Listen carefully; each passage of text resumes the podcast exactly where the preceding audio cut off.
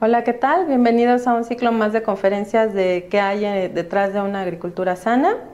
Eh, mi nombre es Norma Cecilia Miguel Saldívar, soy jefa de departamento de establecimientos industriales y mercantiles de productos veterinarios del SENACICA, eh, adscrita a la Dirección General de Salud Animal, que es el área que autoriza este tipo de certificaciones.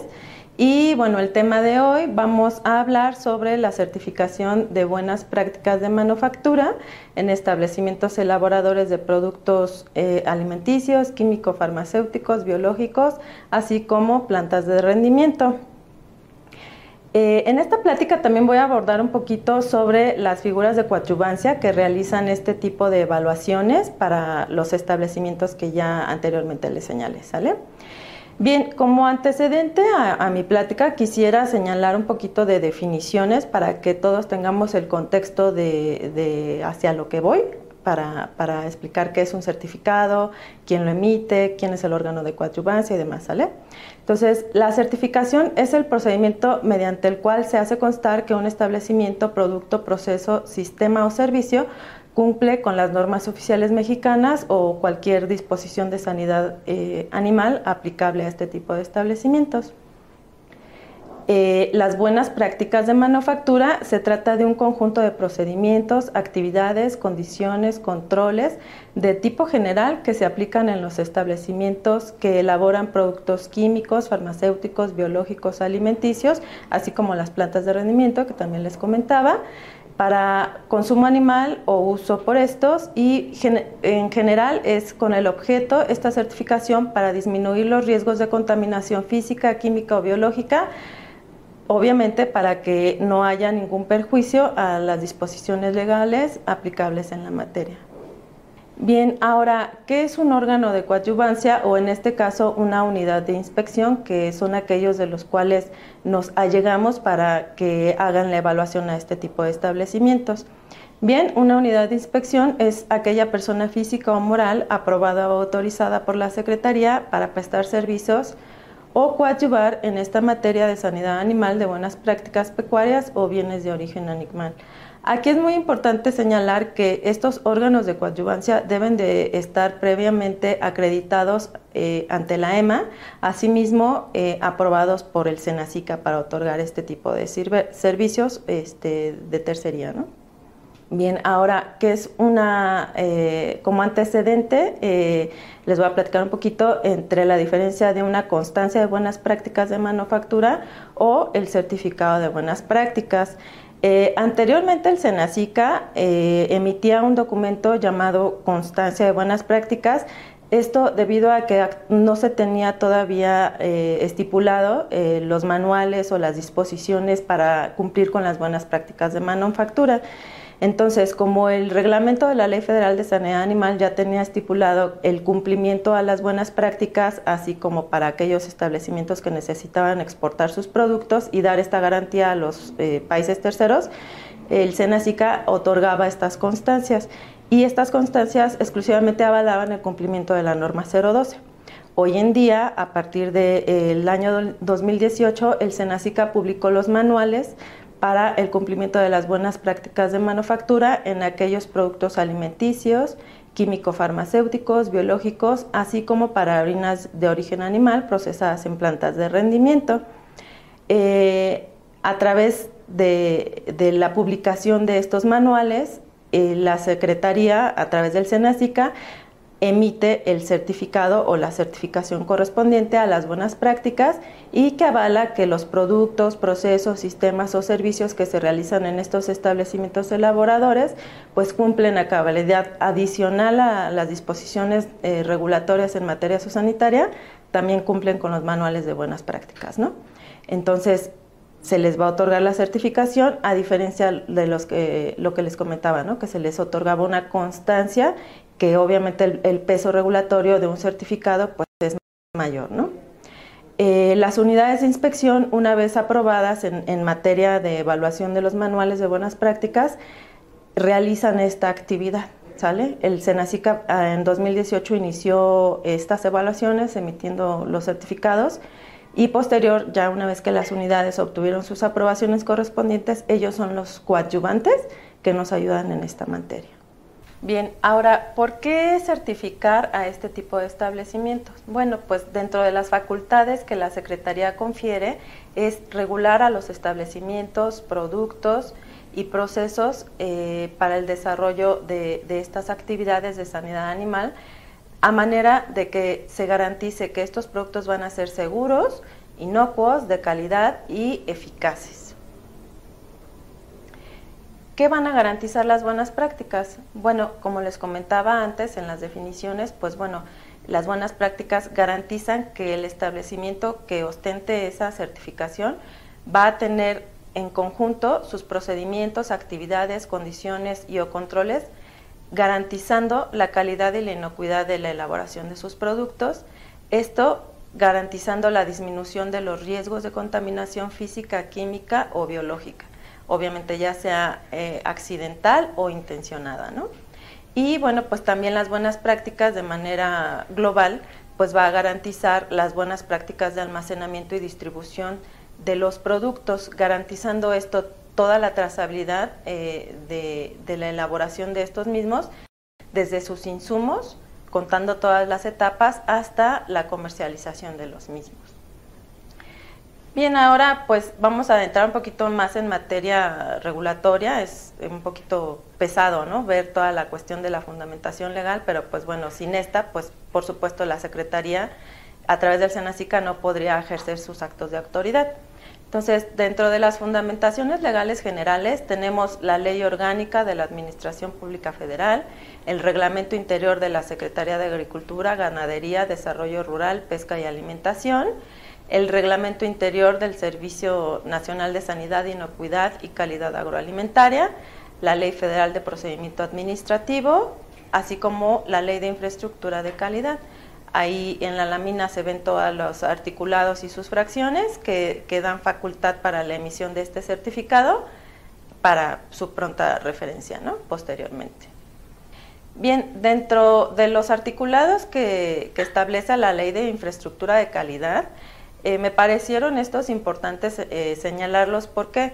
Porque nos, nos permite identificar que como armonización internacional, a nivel nacional tenemos esta, esta ley que faculta que como en un orden público e interés social y sus disposiciones son de observancia general y obligatoria en, en todo el territorio nacional, estipulando que bueno, en su artículo 1 indica que sin perjuicio de lo dispuesto en los tratados internacionales eh, de los Estados Unidos mexicanos, sea parte, ¿no? ¿Qué quiere decir esto? Que, bueno, deberán de cumplir con estas disposiciones, sea que a nivel internacional estén también estas mismas disposiciones o sean de nivel nacional, y justamente, ¿no? Para incentivar el cumplimiento de estas disposiciones internacionales, pues bueno, se va a promover el desarrollo económico y calidad de la producción de los bienes y servicios que a nivel nacional se realicen. En su artículo 60 nos indica que las actividades de evaluación de la conformidad deberán ajustarse a las reglas, procedimientos y métodos que se establezcan en las normas oficiales mexicanas, así como internacionales. Eh, esto, pues bueno, nos va a precisar o, nos va a dar esa facultad de que la evaluación de los bienes, productos, procesos y servicios se verá que en caso de que sea aplicable, pues se va a dar un seguimiento de la evaluación de la conformidad para garantizar que estos estándares, las normas, manuales y demás se continúan aplicando, ¿no? que persisten en el establecimiento. Bien, ahora eh, toda esta parte es muy importante eh, mencionarla. ¿Por qué? Porque le da vida a las fundamentaciones legales específicas para tanto el otorgamiento del certificado de buenas prácticas, así como la obligatoriedad de los establecimientos para el cumplimiento de estas buenas prácticas y pues eh, la obtención de este certificado. ¿Sale? Entonces, aquí en verde tenemos resaltado que el reglamento de la Ley Federal de Sanidad Animal, adicional a los otros documentos que están ahí eh, dispuestos, estos articulados nos dan eh, justamente e, esa eh, indicación del por qué sí o sí se debe de cumplir con este certificado. ¿no? Entonces tenemos en la Ley Federal de Sanidad Animal, en su reglamento, así como los manuales que son técnicos, aún todavía no están publicados en el Diario Oficial de la Federación, estamos en ese proceso para que el área de normalización del Senacica eh, nos dé esa pauta y apoyo para que estos eh, documentos se, conviertan en instrumentos legales para que las empresas que van a hacer uso de ellos pues lo tengan ya de una manera eh, oficial en, este, en este diario. Bien, ya como un extracto muy muy particular, el artículo 6 en las fracciones que aquí les señalo nos establecen las fundamentaciones específicas, que es eh, establecer y difundir los procedimientos para la evaluación de la conformidad de normas oficiales mexicanas, así como las normas internacionales. Les mencionaba que las buenas prácticas de manufactura es una parte armónica que, que México debe cumplir porque a nivel internacional eh, ya sea Europa, América Latina y demás, los establecimientos que elaboran productos para uso consumo animal ya cumplen con buenas prácticas de manufactura. Por tanto, de manera armonizada, tanto los productos que ellos eh, de manera eh, que van a internar en sus países, que sean importados, pues deben de cumplir con esas mismas condiciones. ¿no? En, el siguiente, en la siguiente fracción menciona que el otorgamiento de certificados de buenas prácticas de manufactura a establecimientos que fabriquen productos para uso o consumo animal, pues bueno, le está dando eh, esta facultad a la Secretaría para otorgar este tipo de certificaciones y bueno, pues por supuesto, ¿no? las demás que se señalen en esta ley de federal de sanidad animal que deban cumplir o que sean obligación de aquellos establecimientos que elaboren. Bien, aquí les tengo señalado incluso con asterisco estos eh, articulados del reglamento de la Ley Federal de Sanidad Animal, porque, pues como les decía, ¿no? estos dan la pauta del por qué sí o sí los establecimientos deben eh, pues tener, contar ya con esta certificación o bien ya estar trabajando a marchas forzadas para obtenerlas. ¿Por qué?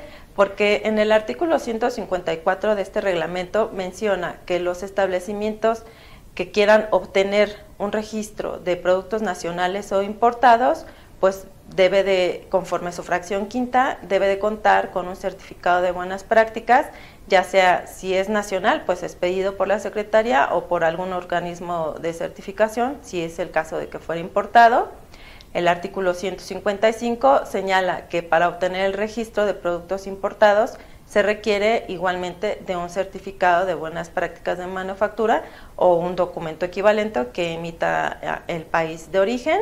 Y el artículo 161 nos señala que para la solicitud o la obtención de una autorización de productos nacionales e importados, igualmente ¿no? en su fracción quinta señala que se va a requerir el certificado de buenas prácticas de manufactura expedido por la Secretaría o un organismo de certificación. Entonces, como pudimos ver, eh, aquí es donde realmente causa e, esta obligatoriedad de, los establecimientos de cumplir con este documento y ah, pues asimismo, ¿no? de nosotros como secretaría de requerirlo al momento de que quieran hacer cualquiera de los trámites que se señalaron en la lámina anterior. De modo que igualmente para aquellas empresas que ya tengan productos registrados bajo su titularidad, ya sean nacionales o importados, va a llegar el momento que tengan que renovar su vigencia. Los productos para uso o consumo animal en México, su vigencia es de cinco años. Una vez que son registrados, se les otorga cinco años eh, de vigencia y deberán renovarlo. Entonces, el artículo 165 de este reglamento señala que para igualmente obtener la renovación de la vigencia, pues deberán de presentar el certificado de buenas prácticas. ¿Sale? Entonces, pues aquí tenemos bien puntual, ¿no? Que esto es un, requisito que muchas veces eh, está un poquito malentendido porque he escuchado eh, en el medio que señalan que la certificación u obtener el certificado es eh, a petición de parte, ¿no? O sea, si quieres lo puedes obtener pero pues si no, no hay problema, ¿no? Entonces, no, aquí está muy puntual, eh, ya en esta disposición legal, señalado que sí, sí se requiere, si es que quieres, por supuesto, ¿no? Continuar con tus registros en el caso de que ya los tengas, o en el caso de que seas una empresa nueva que va a empezar a, funcionar, a, registrar sus productos, pues deberás de contar con este certificado, o igualmente si los vas a importar, eh, tu cliente en el extranjero, pues igualmente, ¿no? Deberá de contar con estas características este, y todo el expediente para, la autorización o registro del producto. Y bueno, el artículo 194 pues no es más que eh, el artículo que faculta o que nos va a precisar cuáles son los requisitos para la solicitud de este certificado, que es el escrito libre, el expediente y bueno, basado en un procedimiento que más adelante les, les voy a hablar de esto. Bien, entonces, eh, como el procedimiento de quién evalúa, quién certifica y quién lo va a hacer, cómo lo va a hacer, es un poquito este, complejo de desglosar, entonces aquí les estoy plasmando de manera muy eh, reducida eh, cuáles son los pasos. ¿no? Entonces aquí vamos a identificar quién debe certificarse, quién va a evaluar, cómo va a evaluar, cuándo se va a evaluar, para qué evaluarse, por qué y bueno, finalmente quién va a otorgar este certificado, ¿sale? Entonces, eh, de manera muy eh, desmenuzada les voy a ir mostrando estas láminas. Bien, ahora, ¿quién debe certificarse? Pues bueno, como lo mencionamos en, láminas anteriores, aquellos establecimientos que elaboren productos para uso o consumo animal, ya sean estos alimenticios, productos químico-farmacéuticos, biológicos e incluso las harinas de origen animal. Eh, de manera primaria, estos establecimientos que van a certificarse, pues por supuesto deberán de cumplir con las disposiciones regulatorias aplicables en la materia. ¿Qué quiere decir? Pues según el tipo de proceso y de productos que va a elaborar el producto, pues cumplir a cabalidad con las normativas que ya existen eh, y que son evaluadas año con año. Estos establecimientos deberán de cumplir sí o sí de manera cabal, ¿no? Por, eh, de manera específica. Y eh, pues, ¿quién va a certificarse? Pues ya, aquellos establecimientos que ya cumplieron con la normatividad y que aparte están cumpliendo 100% los manuales de buenas prácticas de manufactura según les aplique, ¿no? Aquí es importante señalarles que hay establecimientos que elaboran tanto biológicos, alimentos, químicos, entonces estos establecimientos serán evaluados con dos manuales, ¿no? Y asimismo, si elaboran únicamente alimentos, pues les aplicará solamente un manual. Bien, ¿quién va a evaluar? Eh, como les mencionaba, eh, la Secretaría hoy día se allega de las unidades de inspección o órganos de coadyuvancia para realizar esta actividad. Entonces, quienes estén interesados o ya tengan el cumplimiento de lo que antes les mencioné, pueden solicitar o consultar en la página del Senacica, que aquí les pongo eh, detalladamente el link directo, el directorio nacional de estos establecimientos. Ahí vienen tanto su vigencia de, este tipo de organismos, qué, eh, normatividad o, si tienen ya aprobado o autorizado la evaluación de estos manuales, igualmente ahí viene y sus datos de contacto. Entonces pueden ustedes revisar estos listados para solicitar el servicio y bueno, ellos una vez que ya ustedes les pidieron sean evaluados, ellos les van a otorgar un dictamen final en el cual les van a señalar si tienen un cumplimiento satisfactorio o no al manual o manuales que fueron evaluados, acompañados de unos documentos que les denominamos informe de evaluación y guías de evaluación. Bien, ¿por qué certificarse? Bueno, pues ya lo antes señalado, ¿no? ¿Por qué? Porque está estipulado en disposiciones legales obligatorias, reglamento, ley, este, en fin, todas las que ya les mencioné y que tienen para su pronta referencia en, la plática que se va a quedar aquí guardada. Y adicional, pues bueno, estas disposiciones que aquí les indico, ¿no? Como les platicaba, esto de las buenas prácticas no es nuevo, a nivel internacional ya se viene ejecutando varios años atrás.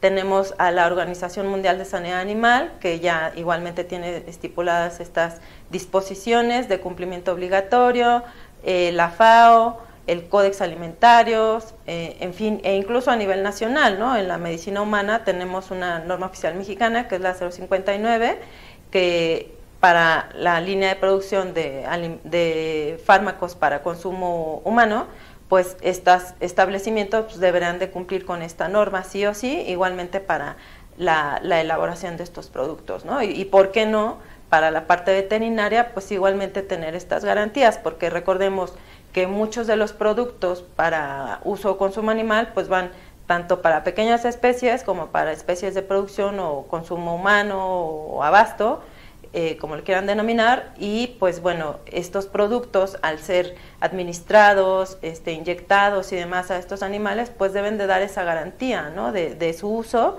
inocuidad, eficacia y demás, para eh, posteriormente el consumo de estos subproductos en nosotros los humanos. ¿no? Bien, como obligatoriedad, pues bueno, ¿para qué? ¿Para qué certificarme? Lo que le señalaba, ¿no? Es obligatorio entender las disposiciones legales que ya están escritas, eh, así como eh, pues garantizar que estos alimentos o productos químicos farmacéuticos sean inocuos y de calidad, tanto a nivel nacional como internacional, ¿no? Muchas veces eh, es muy común tener esa concepción, ¿no? De que lo que se exporta eh, va a dar esa garantía ¿no? a, los demás países o consumidores de que es bueno, pero a nivel nacional, pues por supuesto que también tenemos que dar esa garantía ¿no? a, nosotros mismos, a nuestros connacionales, a nuestras mascotas, en fin. ¿no? Eh, en su momento, eh, ¿para qué certificarse? Bueno, pues les decía, ¿no? Quien no tenga esta garantía de, los certificados, en productos nacionales o, internacionales, pues no podrá eh, continuar con la regulación de sus productos y pues les enfatizaba ¿no? la parte de la armonización internacional, que es bien importante eh, mencionarlo, ¿no? porque incluso tan es así que el, certificado otorga esta garantía a países terceros que hay eh, países, tengo entendido, de América Latina que al ostentar una empresa elaboradora de este tipo de productos, el certificado de buenas prácticas incluso los exime de la regulación o de los requisitos de regulación en su país. Entonces, díganme ustedes si este certificado pues no es el plus de, la garantía de la parte oficial, en este caso Senacica o a través de la Secretaría, la, emisión de este certificado. ¿no? Es, es por eso que se deben certificar.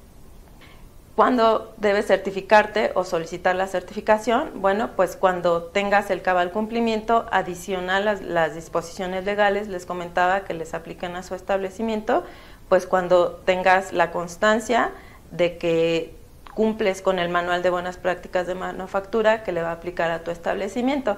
¿Esto cómo lo vas a saber? Bueno, pues mediante auditorías internas, ¿no?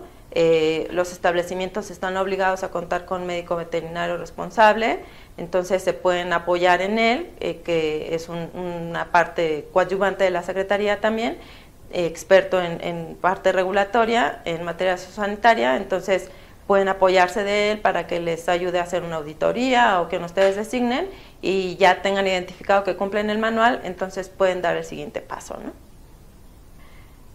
Bien, ¿Cuál es el siguiente paso? Pues bueno, solicitar eh, la evaluación para la obtención de las buenas prácticas. ¿Cómo solicitar la evaluación? Bien, pues les decía, actualmente las unidades de inspección son aquellos eh, coadyuvantes que realizan este servicio. Entonces, ¿qué pasa? No? Ya yo establecimiento elaborador de cualquier tipo de productos que ya les señalé, eh, ya sé que cumplo con las disposiciones normativas, cumplo con el manual entonces voy a solicitar ya la evaluación. Aquí sí les quiero enfatizar que sí en verdad tengan esa certeza de que cumplen. ¿Por qué? Porque pues tiene un costo, ¿no? La evaluación tiene un costo por parte de la unidad de inspección, entonces si ustedes van, solicitan el servicio, resulta que la, la, unidad determina mediante su dictamen que el dictamen es no satisfactorio, pues ya ustedes este, no podrán obtener su certificado en esa primera intención, tendrán que hacer un siguiente pago y pues bueno, esto pues obviamente creo que para nadie le conviene, ¿no? Entonces, sí tener esa certeza de que cumplen para poder dar este paso, ¿sale? Entonces, vas a acudir al directorio que ya les mencionaba, identificas qué unidad te, conviene, cotizas, etcétera, eh, le vas a hacer la solicitud formal a la, a la unidad, perdón, eh, mediante un escrito libre y bueno, la unidad va a solicitar posterior a la Secretaría mediante tu escrito libre un expediente completo que posteriormente les menciono eh, y la unidad le va a solicitar a la Secretaría eh, el permiso ¿no? o número de folio para que me los autoricemos en hacer la evaluación de, de este tipo de establecimientos. Una vez que ya la secretaría les autoriza el folio, les dice que el expediente que presentaron está perfecto, que todo está muy bien, la empresa no tiene incumplimientos normativos pendientes con nosotros o con la secretaría, puedes hacer la diligencia, ok, van, se apersonan en el establecimiento o las N cantidad de establecimientos o domicilios que tenga la empresa, eh, emiten las guías de evaluación, un informe y su dictamen, ¿no? derivado de esta misma evaluación les decía, puede ser un dictamen satisfactorio o no satisfactorio, aquí todos queremos que tengan cumplimiento, entonces en el caso de que ya la empresa cumplió, tuvo un dictamen satisfactorio, entonces es el momento en el que la empresa va a solicitar al SENACICA le emita su certificado de buenas prácticas, solicitándolo mediante un escrito y eh, como expediente, pues documentación diversa que más adelante les indico. Bien, aquí nada más así como para reforzar o, preámbulo, ¿qué es lo que, va a contener como medida general el sistema de calidad dentro de un establecimiento que cuenta con buenas prácticas? Entonces, aquí les hice como un pequeño resumen, igualmente esto está estrechamente relacionado con la, con la plática, para que ustedes identifiquen, ¿no? Si, si su establecimiento está en proceso de tener estas eh, cualidades o, qué es lo que les falta y demás. Todo esto viene en los manuales, entonces igual vamos a, verlo para desglosarlo de manera muy puntual. Entonces, algunos de los requisitos de las buenas prácticas o que estipulan los manuales de buenas prácticas, pues es que eh, los establecimientos tengan un sistema de calidad. ¿Qué es un sistema de calidad? Bueno, pues es aquel método planificado y sistemático de medios y acciones encaminadas a asegurar suficiente, confianza en que los productos o servicios se ajusten a las especificaciones, ¿no? ¿Qué quiere decir esto? Pues siempre lo que la especificación del producto indique, pues debe de ser eso y no otra cosa, ¿no? O un rango menor o, mayor.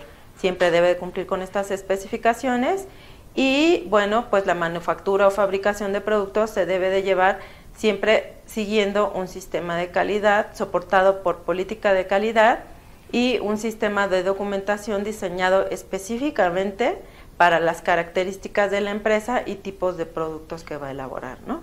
Esto quiere decir que un sistema de calidad, ah, vamos, tiene documentación que, se relaciona o que es eh, constante según el, tipo de diferente productos que elabore, sin embargo, pues se hace como un traje a la medida, ¿no? Según el tipo de establecimiento, cantidad de personal que elabore en él, en fin, ¿vale?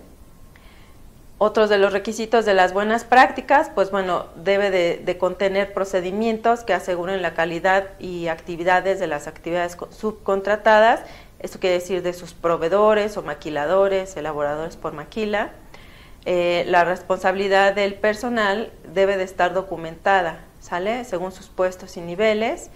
Eh, debe de tener medidas para evaluar cambios prospectivos Obviamente todos estos documentos, procedimientos y demás deben estar previamente aprobados por la alta dirección. Eh, debe de tener medidas para monitoreo de resultados, tanto de producto liberado, identificación o corrección de desviaciones, acciones correctivas o acciones preventivas. ¿no?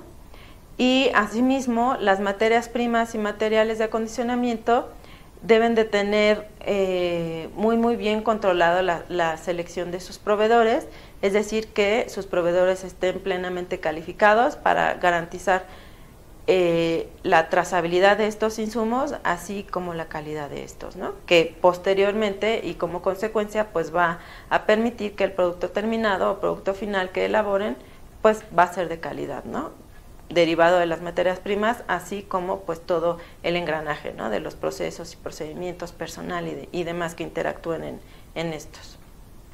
Bien, de las características igualmente de las buenas prácticas, pues ningún producto que se va a distribuir, comercializar, suministrar y demás, no, no va a ser liberado sin que haya sido aprobado por, por el área de calidad en cada uno de sus lotes de fabricación eh, debe de tener o existir medidas que garanticen que los productos se almacenan, distribuyen, comercializan, de modo tal que la calidad se mantiene íntegra durante el periodo de vigencia.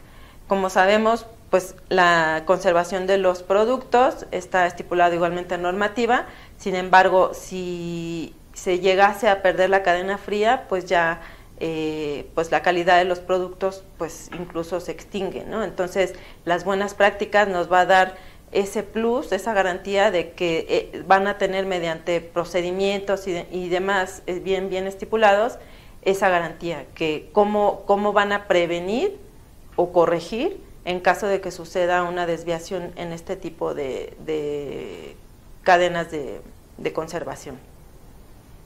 La instauración de, auditorías este, internas también debe de ser este, uno de los requisitos de las buenas prácticas. ¿Por qué? Porque van a ser auditorías tanto internas para que ustedes estén corroborando que están cumpliendo con, con sus eh, procesos, procedimientos y demás, y las auditorías externas pues van a corroborar que sus clientes proveedores pues también están cumpliendo con las disposiciones que ustedes mismos van a requerir para, para estos eh, clientes, ¿no? Y pues fundamental que exista tanto el mantenimiento de instalaciones, eh, la calificación y verificación de, instrumentales o equipos, la calificación igualmente de estos y derivando en las validaciones. En buenas prácticas sí, sí o sí se debe de contar con, validaciones de eh, procesos, equipos y demás, ¿sale? Entonces, estos son como características muy puntuales de cómo se debe de llegar al cumplimiento de las buenas prácticas. Bien, el sistema de calidad debe de estar implementado en una planta elaboradora y debe de garantizar la calidad y la inocuidad de los productos, como ya lo habíamos visto garantizando la calidad mediante inspecciones, análisis o ensayos para comprobar si una materia prima, producto semielaborado o producto terminado cumple con las especificaciones establecidas y pues siempre no disponer de un área de control de calidad independiente del área de producción. No podemos ser juez y parte, entonces aquí en buenas prácticas es uno de los requisitos, ¿no? que, el área de calidad sea independiente para poder e, emitir estos dictámenes o liberaciones ¿no? de, lotes, este, materias primas y demás. Bien, ahora, de los requisitos del servicio o, de la solicitud de, evaluación para las buenas prácticas, bueno, Senacica emitió un procedimiento, que es este que les señalo aquí, que es el Proces BPM V01, que va en su quinta revisión. Este documento que es, bueno, pues no es más que eh, el manual, por así decirlo, que les va a indicar toda la interacción, ¿no? Desde cuáles son las obligaciones o, documentales que debe proporcionar quien, el solicitante o en este caso la empresa, que debe presentar a la unidad de inspección con el expediente completo para solicitar la evaluación, para que posterior la unidad de inspección solicite al SENACICA el permiso o el folio que les comentaba para realizar la, evaluación. Entonces, en este procedimiento de manera muy puntual viene muy desglosado, ¿no?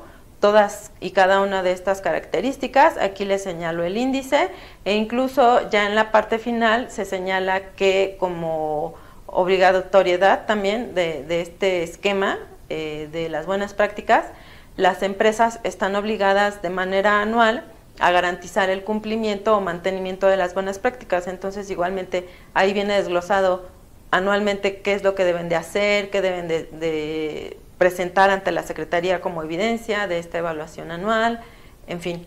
Este, entonces, aquí este documento les va a decir tanto desde la entrada o solicitud del servicio y la salida, ¿no? que es la emisión del certificado. Bien, les señalaba ¿no? que para solicitar esta, esta solicitud de evaluación, pues debe de constar, aparte de la, la solicitud, un expediente. Entonces, aquí estamos viendo qué es lo que se conforma este expediente. Entonces, les va a requerir la unidad de inspección o ustedes como empresa solicitante le van a proporcionar un aviso de funcionamiento en su última modificación que tengan. Eh, garantía o autorización de, un laboratorio de control de calidad interno o un contrato con, este, en el caso de que no tengan, el listado de sus productos elaborados eh, o a titularidad de la empresa, ya sean regulados, autorizados o exentos, van a presentar el manual de calidad, el croquis del establecimiento, el dictamen anual emitido por la unidad de verificación o unidad de inspección, este debe ser vigente, y la lista maestra de documentos. Este expediente es el que va a dar la, garantía a la unidad de verificación o unidad de inspección de que la empresa ya está lista ¿no? para recibir la, la inspección. Ahora, la evaluación del manual de buenas prácticas de manufactura correspondiente, pues, ¿cómo se va a realizar? Eh, la unidad de inspección va a preparar, una vez que las empresas proporcionaron esta documentación, su solicitud, va a presentar a la Secretaría o al SENACICA su plan de evaluación, ¿no? Ya mapeó al establecimiento, ya sabe con cuántos domicilios cuenta, cuáles son los procesos que hace, qué tipo de productos se elabora, si cuenta con eh, eh, maquiladores de, estos mismos productos y demás. O sea, ya, ya tiene un mapeo en general del establecimiento, entonces a la Secretaría, acompañado de ese expediente que les comenté anteriormente, va a someter también este plan de evaluación. Este lo realiza la, unidad de inspección y ahí nos va a, señalar por cada domicilio que van a evaluar a, las empresas eh, su agenda ¿no? de la diligencia qué día voy, este, cómo voy a, desglosar el manual que voy a evaluar, qué actividades le voy a evaluar a la empresa, incluso los nombres de las personas que van a atender la diligencia. Se va a indicar el número de evaluadores que va a realizar la diligencia y las fechas estipuladas más o menos eh, posteriores 15 días de la solicitud de ese folio para que dé esa holgura de tiempo para que la Secretaría haga este dictamen o evaluación de expediente para otorgar la, el folio o la autorización a la unidad para que haga esta evaluación. Bien, una vez que ya se ejecutó la diligencia, ya la unidad de inspección fue al establecimiento, a sus maquiladores, ya vio todos sus procesos, sus documentos y demás, va a emitir este documento que le denominamos perdón, informe de evaluación. Este documento no es más, es como el, el similar a un acta circunstanciada de hechos, ¿no? que ahí se va a recabar qué es lo que cumple, qué no cumple, si hubo observaciones, en fin. Entonces, en este documento eh, van a poner el nombre del establecimiento, todos sus datos generales. En la parte central, ahí podemos ver, este, según el tipo de manual que les vayan a evaluar, desglosados los números de módulos que van a ser evaluados.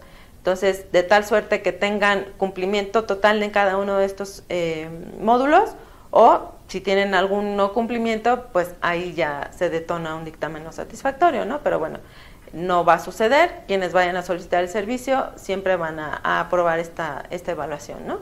Y también da opción este informe a una redacción muy, muy breve o sucinta de, de que las características del establecimiento, ¿no? Si hubo algún, o hay una cuestión de, de mejora o algún incumplimiento y demás, ahí lo, redacta la, unidad de, inspección. Bien, entonces ya concluyó, ya concluyó la unidad, ya hizo la diligencia, ya levantó sus guías, ya hizo su informe y pues llega el momento final ¿no? de emitir el dictamen. En este caso, eh, en un escenario de un dictamen de no cumplimiento, que quiere decir que la empresa pues sí fue evaluada, este, cumplió con toda la parte del expediente o documental, sin embargo ya a la manera eh, física o, la, constatación ocular, eh, la verificación del establecimiento pues sucede, ¿no? que hay, hay no cumplimientos, entonces se deben plasmar en este dictamen. Eh, se va a, a, indicar muy, muy puntualmente a qué numerales o a qué módulos no cumpliste y demás y el por qué, ¿no? Esto para conocimiento de la empresa, por supuesto, y para la Secretaría, para que identifiquemos el por qué no cumple la empresa y, bueno, posteriormente que vuelva a solicitar una segunda vuelta o una segunda evaluación, pues deberamos como Secretaría solicitarse enfoque a la siguiente unidad que va a evaluar en esos puntos de, de no cumplimiento, ¿no? Y pues el escenario eh, que todos queremos ver, ¿verdad? Que sería la emisión de un dictamen de cumplimiento, bueno, pues va a ser cuando eh, la, unidad de inspección va a, encontrar todo en perfecto estado, en perfecto eh, cumplimiento a las disposiciones del manual, va a emitir su dictamen, la empresa pues va a obtener el dictamen, el informe de evaluación y las guías, y como les mencionaba en el esquema anterior, va a solicitar a la Secretaría mediante su escrito libre eh, la emisión del certificado. ¿no? La Secretaría es muy importante mencionarles que es la única actualmente facultada para emitir los certificados de buenas prácticas de manufactura de productos para uso consumo animal y quien lo solicite o la empresa solicitante debe de proporcionar esos documentos que les mencioné, que les otorgó la unidad, en original.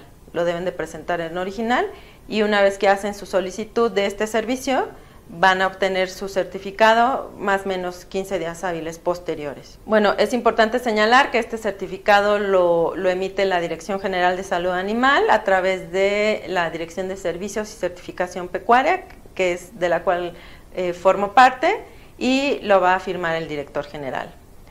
Eh, ahora, les mencionaba que este esquema de buenas prácticas actualmente está estipulado que debe de tener una obligación, una evaluación anual obligatoria.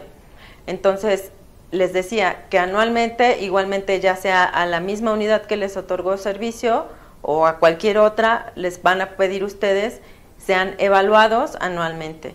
No se les va a evaluar el manual completo, sino únicamente una parte, un porcentaje del manual que les aplique para identificar que mantienen el esquema de las buenas prácticas. Igualmente van a obtener de la unidad el dictamen, informe y guías, la cuales deben de notificar de manera formal a la Secretaría mediante escrito libre, ya cumplí con mi evaluación anual y nosotros les vamos a, contestar de manera formal mediante un oficio este cumplimiento. Es importante señalar que aquellos establecimientos que tengan acciones correctivas, que las unidades las hayan detectado en sus evaluaciones, igualmente deberán de hacerlas llegar a la Secretaría, ya sea de manera física o en, dispositivos USB, para que consten del expediente y el, histórico de la empresa. Bien, entonces, pues esto es un resumen de, lo que constan las actividades previas a la emisión de un certificado de buenas prácticas. Eh, es, les repito, una parte obligatoria mandatada por el reglamento de la Ley Federal de Sanidad Animal, incluso, pues bueno, para estar también armónicos a nivel internacional. Entonces, eh, Estamos nosotros como Secretaría, les decía, para dar certeza jurídica a los establecimientos que, lo soliciten, las buenas prácticas, eh, estamos en ese proceso de la elaboración, conformación y demás, de tanto los manuales, guías, este, incluso un acuerdo, un instrumento, no lo sé, legal que faculte la obligatoriedad de, estas disposiciones, ya de manera eh, formal, legal, les repetía este, en el diario oficial de la Federación, estamos en ese proceso y pues como vieron, ¿no? Si es una parte obligatoria que van a necesitar para continuar con sus productos, ya sea registrados o autorizados eh, a nivel nacional y pues por supuesto, ¿no? Para aquellos que, exporten deberán igualmente de contar con este documento. Entonces, eh, pues les agradezco su atención. Eh, igual en nombre de mi director general, el doctor Juan, Juan Gay, y mi directora María Elena eh, González Ruiz, les agradecemos su atención a esta plática y bueno, nos quedamos igualmente para comentarios y retroalimentación a la misma con la médico Alejandra Pico, la cual igualmente les va a dar su, su ponencia y ya posterior para preguntas y respuestas. Muchas gracias. Gracias a la médico Cecilia. Mi nombre es Alejandra Pico Mercader, soy médico veterinario zootecnista. Eh, soy parte del equipo de la Subdirección de Autorización y Aprobación de Organismos de Coadyuvancia de la DGAP, aquí en el Senacica. Y eh, el día de hoy les voy a platicar sobre la importancia de los organismos coadyuvantes en la producción primaria agrícola, pecuaria, acuícola y pesquera. Como introducción les voy a explicar un poco el objetivo y las funciones de la Subdirección de Autorización eh, el objetivo de esta subdirección es vigilar los procesos de autorización y aprobación de las personas físicas o morales que deseen fungir como organismos coadyuvantes, con la finalidad de conformar un padrón de prestadores de servicios en materia de sistemas de reducción de riesgos de contaminación en la producción y procesamiento primario de alimentos de origen agropecuario, acuícola, pesquero y plaguicidas de uso agrícola, que garanticen a los consumidores la inocuidad y calidad de los alimentos. Como funciones, nosotros tenemos el coordinar la generación de las disposiciones aplicables que deberán de cumplir las personas físicas y morales interesadas en obtener la autorización y la aprobación. Supervisamos la evaluación y la dictaminación de las, de las solicitudes presentadas por las personas físicas y morales interesadas en obtener la autorización o aprobación. Establecemos acuerdos y convenios con instituciones, organismos empresariales y organismos de productores en materia de capacitación que permita contar un padrón de instituciones especializadas en materia que garantice la prestación de servicios de alto nivel de competencia. Vigilamos y supervisamos mediante inspección o evaluación el desempeño las actividades de órganos de coadyuvancia autorizados o aprobados en materia de inocuidad. Eh, también como introducción les voy a explicar un poco de las características principales de la coadyuvancia. Como el territorio del país es bastante extenso, es difícil que todo el personal oficial de la Secretaría eh, se aboque a realizar las actividades que originalmente les corresponden a esta, como lo pueden ser las evaluaciones de la conformidad, la emisión de certificados, la capacitación, el extensionismo y el tomo y el envío de muestras. Por lo tanto, contamos con un padrón de personas físicas y morales que nos ayudan a hacer estas actividades. Sin embargo, la coadyuvancia no delega eh, para emitir eh, actos de autoridad como lo pueden ser suspensiones o actos administrativos. También esta coadyuvancia es por un tiempo determinado. Eh, la vigencia que tienen estas autorizaciones o aprobaciones depende de, la, de las disposiciones legales de cada materia y se encuentra a su vez determinada por las necesidades de cada una de ellas. Eh, de igual forma, esta coadyuvancia está sujeta a una revisión por parte del personal oficial, el cual está encargado de verificar que las actividades que están realizando nuestros coadyuvantes corresponden a lo que deben de estar haciendo conforme a los lineamientos oficiales. También debemos de definir qué es una autorización. La autorización es un acto administrativo mediante el cual el SENACICA dictamina sobre la procedencia de que una persona física pueda coadyuvar en la verificación, constatación, asesoría, implementación, aplicación o responsiva de las disposiciones legales aplicables a que deberán apegarse los establecimientos relacionados con alguna de las etapas de la cadena productiva y regulados por el SENACIC. Aquí es muy importante, está resaltado incluso eh, en el caso de nuestras personas físicas la parte de verificación, asesoría e implementación. En la Dirección de Inocuidad contamos con dos figuras eh, autorizadas. Por una parte tenemos a nuestros profesionales autorizados, que son personas físicas autorizadas por el SENACICA para llevar a cabo programas de extensión y capacitación. Esta figura eh, trabaja de la mano con los productores, se encarga de capacitarlos, de asesorarlos a ellos y a sus equipos para poder implementar el programa de sistemas de reducción de riesgos de contaminación y que a la par eh, con esto eh, logren una certificación. Por otra parte, tenemos a un tercer especialista autorizado, que son las personas físicas autorizadas para auxiliarnos como coadyuvante en la verificación y en la certificación. Ellos vienen siendo nuestros auditores. Ellos acuden a las unidades de producción, realizan la evaluación de la conformidad y con esta evaluación, ya sea el SENACICA o un organismo de certificación, puede emitir un certificado las materias en las que estas figuras pueden estar autorizadas eh, es dependiendo de los profesionales en la implementación y los terceros en la verificación. Las materias son sistemas de reducción de riesgos de contaminación en la producción primaria de vegetales, esto viene siendo la parte de inocuidad agrícola, buenas prácticas pecuarias, buenas prácticas eh, de inocuidad acuícola y pesquera, buenas prácticas de manejo a bordo de embarcaciones menores y en el caso de nuestros terceros especialistas, también contamos con terceros autorizados en la verificación de empresas de plaguicidas de uso agrícola. Actualmente en, en, nuestro país contamos con 545 profesionales autorizados y 150 terceros especialistas autorizados en las diferentes materias que ya les comenté. Ahora, ¿qué es la aprobación? La aprobación es el acto por el cual la Secretaría, previa acreditación por una entidad mexicana de acreditación, reconoce a personas físicas o morales como aptas para operar como organismos de certificación o laboratorios de pruebas. En el caso de estas dos figuras, los laboratorios de pruebas son la persona moral aprobada por la Secretaría para realizar evaluaciones de efectividad biológica de los insumos fitosanitarios o reconocidos para realizar análisis de residuos de plaguicidas o contaminantes microbiológicos. Y nuestros organismos de certificación son personas morales aprobadas por la Secretaría para apoyarse de terceros especialistas autorizados para la evaluación de la conformidad de las buenas prácticas pecuarias. Las materias en las que un laboratorio de pruebas puede aprobarse son acaricidas, bactericidas, fungicidas, herbicidas, insecticidas y nematicidas. Mientras que en el caso de nuestros laboratorios reconocidos depende de la competencia técnica que tenga cada uno. Eh, tenemos dos tipos de competencia técnica, una para hacer análisis químicos y otra para hacer análisis microbiológicos. En el caso de los análisis químicos, el tipo de muestra que se toma son productos vegetales frescos y lo que se busca eh, en este análisis es cuantificar el residuo de plaguicidas. En el caso de nuestros análisis microbiológicos, las muestras que se toman son productos vegetales frescos y superficies vivas e inertes, como lo son las manos de los trabajadores o las mesas en las que se trabaja el producto. El alcance para estos laboratorios es para determinar organismos patógenos, en este caso Salmonella, E. coli y Listeria monocitógenes. Para nuestros organismos de certificación, ellos obtienen una aprobación en diferentes áreas o en diferentes especies, eh, dependiendo de los manuales que estén publicados en la página oficial del Senacica, en las áreas de rumiantes, porcinos, aves, abejas y conejos.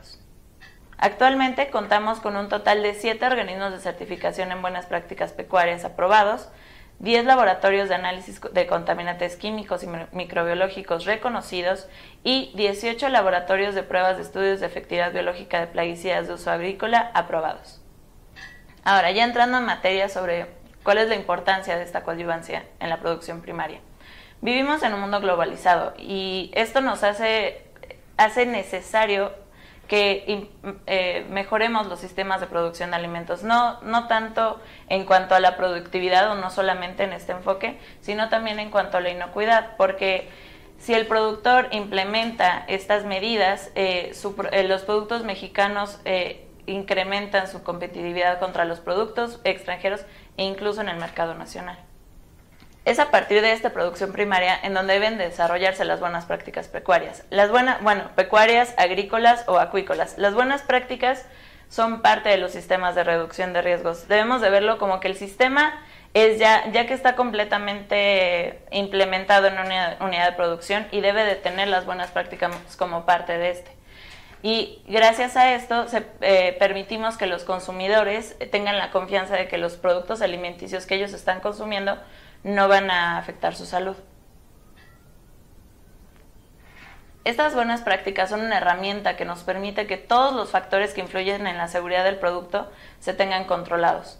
Son todos los procedimientos y acciones encaminados a preservar la inocuidad en las unidades de producción primaria, con el objeto de disminuir los peligros asociados a factores de origen físico, químico o microbiológico, Podemos tener buenas prácticas de cosecha, buenas prácticas de, envasado y manejo de la miel, buenas prácticas de empaque. Todo esto es parte del mismo sistema de reducción de riesgos de contaminación. Con estas buenas prácticas evitamos o reducimos la contaminación que pueden llegar a sufrir los alimentos durante toda la cadena productiva. Ahora, la implementación de los sistemas de reducción de riesgos de, contaminación y buenas prácticas en la producción primaria, agrícola, pecuaria, acuícola y pesquera determinarán en gran medida la calidad y la inocuidad de los productos frescos y los derivados de estos, ya los preparados. Lo que estamos buscando también es cumplir con las necesidades del mercado, el nacional el internacional. normalmente los comercializadores y los distribuidores buscan que los proveedores de alimentos apliquen todas estas medidas preventivas con el fin de proteger al consumidor final. Como puede ser que tengan que junto con el producto venga que se realizaron estos análisis para evitar que vengan con algún contaminante microbiológico, como ya lo dije, las este, eh, salmonella y E. coli que son muy famosas, y a su vez las, autoridades internacionales en materia de inocuidad establecen estas leyes mediante las cuales especifican cuáles son los requisitos o los procedimientos que deben de llevar eh, a cabo los, los importadores con el fin de proteger a la salud de su población. Entonces, ¿cuál es el valor de certificarse en buenas prácticas? Es ofrecer productos con garantía inocua a nuestros consumidores, es reducir cualquier tipo de riesgo de contaminación a lo largo de la cadena productiva, es que el producto tenga un potencial competitivo por encima de, de alimentos que no están producidos eh, ni que implementan todo este tipo de medidas eh, sanitarias para prevenir. Y es facilitar la apertura de mercados interesados en importar nuestros productos agropecuarios. Como tal, podemos ver a la inocuidad como un ciclo en el cual nuestros coadyuvantes intervienen en cada uno de los puntos del mismo, empezando con el Senacica aprobando o autorizando a nuestros coadyuvantes. Después, por ejemplo, nos podemos ir en la parte de, bueno, puede ser en cualquiera de nuestras materias, un profesional que está capacitando, está apoyando a los productores, implementando el programa de inocuidad. Junto con esto, enviando a los laboratorios de pruebas reconocidos eh, los análisis para que se compruebe que a la hora de implementar estas buenas prácticas, eh, realmente los resultados de contaminantes están viendo favorecidos. Esto quiere decir que haya ausencia o que no, no pueda haber, no pueden ser detectables estos contaminantes microbiológicos. Después un tercer especialista acudiendo a la unidad de producción, haciendo evaluación de la conformidad, revisando todos estos estudios, toda la implementación que hizo el profesional. Y finalmente con el Senacica en el caso de, buenas prácticas agrícolas o en producción acuícola y pesquera y con organismos de certificación en la parte pecuaria, ya con todo esto, con toda esta información, dictaminando y emitiendo un certificado. Bueno, y por mi parte sería todo. Eh, cualquier duda o para mayor información pueden contactar a la Subdirección de Autorización y Aprobación. Con todo gusto podemos resolver sus dudas a los números que aparecen en pantalla y al correo electrónico. Aquí eh, están apareciendo algunas preguntas en el chat. A ver, voy a responderlas. Eh, como primera pregunta mencionan, ¿ustedes me pueden recomendar un organismo de coadyuvancia? No, no podríamos nosotros recomendar ninguno, pero con todo gusto puede revisar el sitio web oficial del Senacica, ahí eh, puede usted eh, revisar los directorios de nuestros terceros o nuestros profesionales, ya también se puede basar, viene en su localidad y también con el que le queda igual más cerca de donde usted está ubicado para que lo puedan ayudar. Eh, la siguiente pregunta, ¿qué debo hacer si quiero ser un organismo coadyuvante? ¿Dónde puedo registrarme? Esto depende. Eh, nosotros sacamos convocatorias. Entonces, estas convocatorias son, en el caso de los terceros especialistas pecuarios, sí se publican en la página y tienen una vigencia muy extensa porque su autorización es por medio de un sistema eh, ya automatizado, que es el famoso SAOC. Eh, ya estos terceros ingresan ahí su solicitud, pueden ingresar sus documentos y su evaluación es eh, igual en, por medio de una computadora eh, con ayuda de los representantes estatales que nos dan su apoyo. Pero para el caso de nuestros profesionales y terceros del resto de las materias, ahorita todavía estamos trabajando con el papel y pluma para hacer estos exámenes. Entonces, nuestras convocatorias se sacan de dos a tres veces al año y ya con esa convocatoria pueden ver todos los requisitos y aplicar al examen. Y para el caso de nuestros eh, organismos de certificación en los laboratorios de reconocidos o los laboratorios aprobados, igual la convocatoria está abierta y pueden ingresar su trámite ya sea por el SAOC en el caso de los laboratorios aprobados o en, por, físico eh, a través de la ventanilla de oficialidad de partes para nuestros laboratorios reconocidos y nuestros organismos de certificación. Eh, y la siguiente pregunta, ¿dónde puedo consultar los organismos aprobados? Eh, como lo dije para la primera pregunta, ustedes pueden meterse directamente al sitio web del Senacica en la parte de, programas, en inocuidad agroalimentaria. Ahí en la, en la sección que tenemos nosotros que se titula Autorización y aprobación de órganos de coadyuvancia, pueden checar en los directorios y ahí están todos nuestros aprobados y todos nuestros autorizados para que ustedes se contacten con ellos si están interesados que algún organismo de certificación los evalúe o que un profesional los asesore. Muchas gracias. Y pues vamos con las preguntas de la médico Cecilia.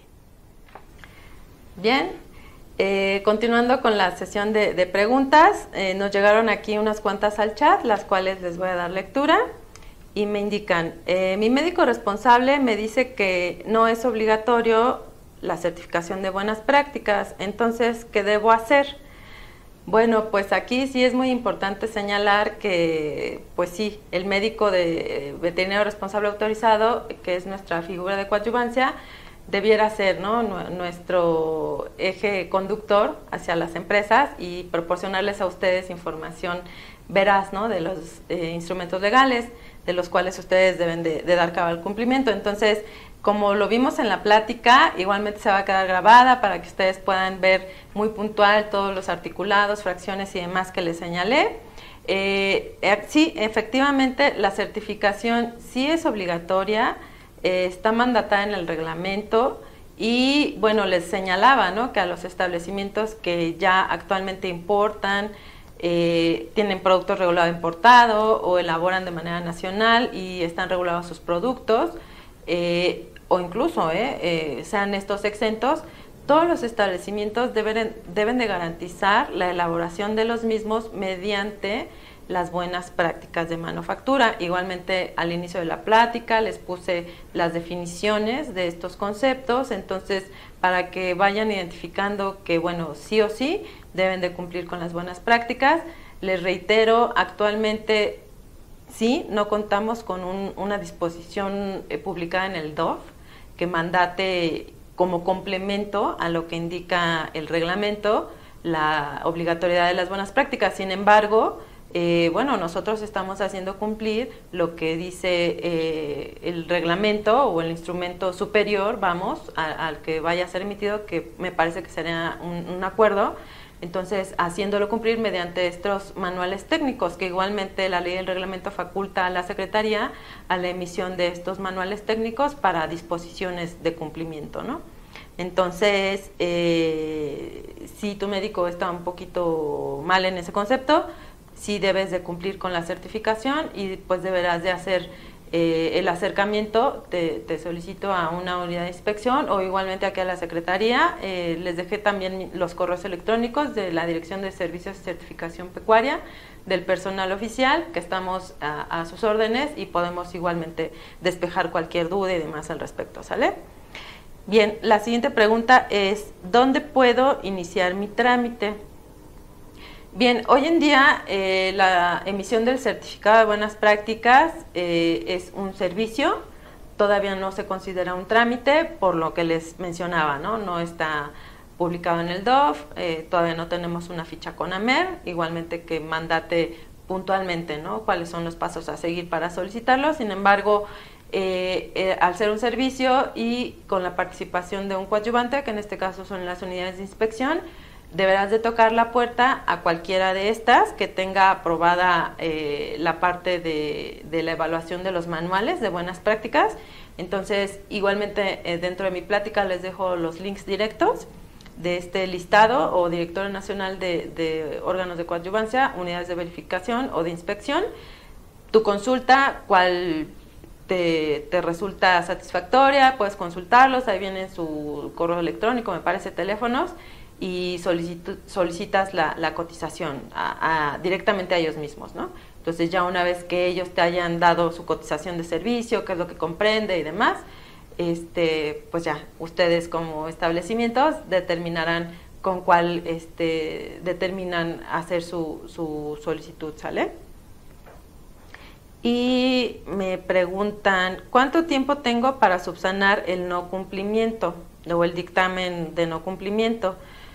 Bien, aquí a diferencia de eh, las disposiciones normativas o una evaluación de la conformidad que realiza la, Secretaría, eh, en la Ley de Infraestructura de Calidad señala que los establecimientos que obtienen o, más bien reciben una visita de verificación eh, tienen para subsanar estos incumplimientos cinco días. Deben de manifestarse cinco días a la Secretaría para que manifiesten lo que a derecho corresponda. ¿Qué quiere decir? Que me indiquen eh, que no cumplo con la instalación porque pues por cuestiones económicas o hubo un sismo o, o, lo que sea, ¿no? Ahí tú manifiestes o no tengo la constancia vigente de mi médico, ah, pues porque eh, pues dejé de elaborar con esta persona y e, etc., ¿no? O sea, es tu manifestación hacia los incumplimientos. Una vez que la Secretaría analiza después del sometimiento de este manifiesto, les repito, son cinco días, eh, les va a establecer una fecha. Generalmente esta fecha la estipulamos conforme a la ley del procedimiento administrativo que va por ahí de 15 días, 10 días, 30 días, depende más o menos del tipo de incumplimientos normativos eh, hacia los establecimientos para que cumplan. ¿no? Entonces, en esos lapsos son para eh, diligencias de, carácter oficial. Hoy en día, para este tipo de, servicio, que es la evaluación de las buenas prácticas, no hay un tiempo definido. Prácticamente aquí lo estamos dejando abierto hacia el establecimiento, ¿no? Por sus capacidades de operación, si es una cuestión de infraestructura, pues económica, por supuesto, ¿no? Que, que tenga que ver en, en una restauración, equipo y demás, pues bueno, ya ustedes evaluarán eh, mediante igualmente un cronograma, que realmente sí, sí se les pide este, como acción correctiva, ok, tienes estas no cumplimientos. Ya te dije que es obligatorio, ¿no? El cumplimiento, entonces no podrás decir, pues en tres años lo hago, pues realmente igual sale el acuerdo de buenas prácticas antes y te gana el tiempo y vas a continuar en incumplimiento. Entonces, si ya tienes tú un avance, ya hiciste eh, los primeros pasos de solicitar la evaluación, de darte a la tarea ¿no? del cumplimiento del manual y demás, entonces sí se les, se les pide que vayan juntando sus acciones correctivas eh, hagan su, su, cronograma, su programación, ¿no? que date a 12 meses, 24, no sé, cuando mucho, de la instauración de estas acciones correctivas para, pues, por supuesto, finalmente llegar a un cumplimiento. Entonces, hoy día no, no hay un tiempo para subsanarlo. Les repito, la unidad no les podrá decir, ya vine, ya te visité, no cumples, pero vengo en un mes, ¿eh? Pues no, ¿Por qué? Porque justo esa solicitud de parte tú le estás pagando a, este, a esta unidad para que te evalúe y pues la unidad tampoco tiene esa potestad jurídica para emplazarte o darte un tiempo para que cumplas con esas eh, disposiciones o no, o no cumplimientos, ¿no? Entonces aquí este pues sí tienen un tiempo un poco holgado, pero tampoco tanto porque pues en algún momento se va a publicar este acuerdo que como todo instrumento legal, como saben, al final se, se señala, ¿no? O sea, ya lo publiqué hoy, pero tienen las empresas 24 meses para atender puntualmente, ¿no? Un ejemplo. Pero no sé, o sea, este instrumento aún, les repito, no está concluido, sin embargo, sí se les va a dar un tiempo de gracia para que, para que cumplan con estas disposiciones, sin embargo, pues bueno, ya hablando de años, dos, tres, cuatro años, sí me parecería un poquito excesivo, para dar cumplimiento a algo que pues ya ibas encarrerado, ¿no? Para cumplir. Entonces, este, bueno, esa sería mi recomendación. Y pues bueno, eh, por el momento son todas las preguntas, pero igualmente pueden seguir haciendo de manera activa más si les surgieran a través de Facebook, eh, Instagram o eh, las redes sociales del Senacica. Como saben, pues siempre estamos atentos a, a, todas estas consultas. Somos los más interesados en que ustedes tengan esta información de primera mano. Eh, no lo duden, siempre manden correos a personal oficial. Nosotros este, estamos para eso, para atenderles. Y pues bueno, por mi parte es todo. Les damos eh, las gracias por, por, atender este ciclo de, de, presentaciones o conferencias de qué hay detrás de una agricultura sana. Sigan pendientes de manera semanal. Se va a estar publicando eh, una nueva cápsula, una nueva plática por mis compañeros y la siguiente semana los invitamos a, poner eh, atención a la plática que se titula Programa Proveedor Confiable, confiable perdón, libre de clenbuterol. ¿Sale? Igualmente es una plática muy interesante para todos este, a nivel nacional, ¿no? Sabemos que está mucho la, eh, el tema, ¿no? de que los alimentos están adulterados con este ingrediente activo, entonces pues bueno, ahí les van a platicar qué, qué pueden hacer para entrar dentro de este programa. Muchas gracias.